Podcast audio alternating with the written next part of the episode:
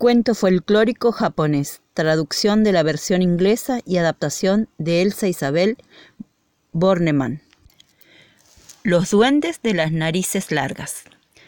Había una vez dos duendes de narices largas que vivían en las altas montañas del norte de Japón. Uno era un duende azul y el otro un duende colorado. Ambos estaban muy orgullosos de sus narices, porque las podían estirar cuanto querían a lo largo de muchos, muchos kilómetros. Pero, ¡ay! Siempre estaban peleándose. Cada cual decía que la suya era la nariz más maravillosa. Un día, el duende azul estaba descansando en lo alto de una montaña cuando sintió un delicioso aroma que venía desde abajo, desde algún lugar de los campos. Mmm, olió contento. ¿De dónde saldrá? Y empezó a estirar su nariz dejándola hacerse más y más larga a medida que seguía el perfume. Su nariz creció tanto que cruzó siete montañas, bajo los campos y finalmente llegó a un palacio. Dentro del palacio estaba la princesita Blanca Flor, celebrando su cumpleaños. Muchas otras princesitas habían ido a la fiesta y Blanca Flor les estaba mostrando las hermosas telas que tenía para hacerse kimonos había abierto todos los baúles en donde guardaba metros y metros de maravillosos géneros perfumados con incienso.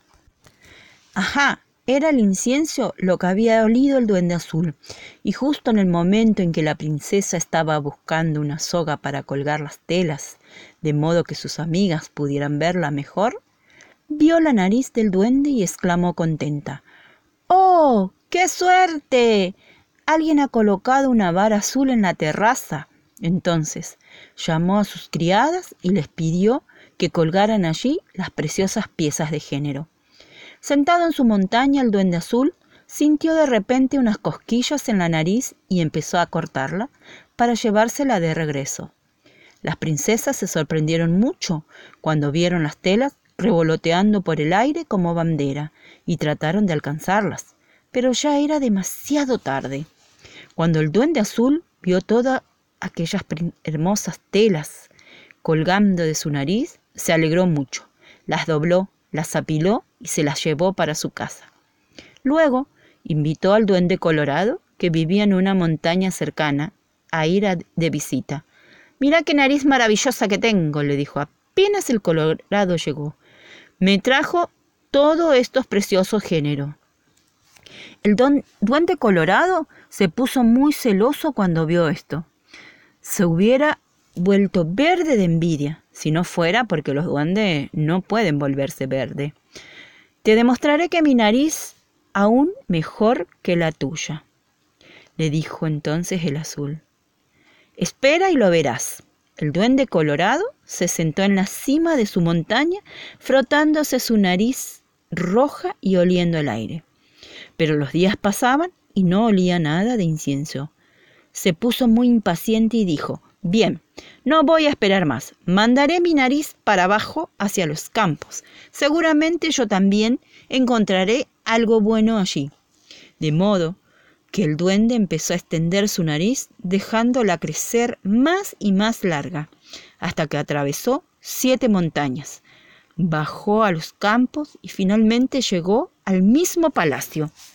Justo en ese momento, el príncipe valeroso y sus amiguitos estaban jugando en el jardín. Cuando el príncipe vio la nariz roja del duende, gritó Miren esa vara roja que alguien colocó allí. Amaquémonos. Entonces todos tomaron unas sogas gruesas y la ataron a la nariz. ¡Cuántos balanceos! ¿Cómo se amacaron? Al pobre duende le pesaba tanto su nariz que casi no podía moverla. De repente, uno de los niños trepó sobre la nariz y empezó a tallar su nombre en ella, creyendo, como los demás, que era una vara de madera. ¿Cómo le dolió al duende sentado en su montaña gritando ¡Ay! La tiró con toda su fuerza y los amiguitos cayeron rodando sobre el pasto del jardín. Entonces retiró su nariz tan rápido como pudo y la puso a remojar en una palangana para calmar el dolor. El duende azul que lo estaba espiando exclamó muerto de risa. Mi nariz es la más maravillosa. No, gritó el colorado. La mía.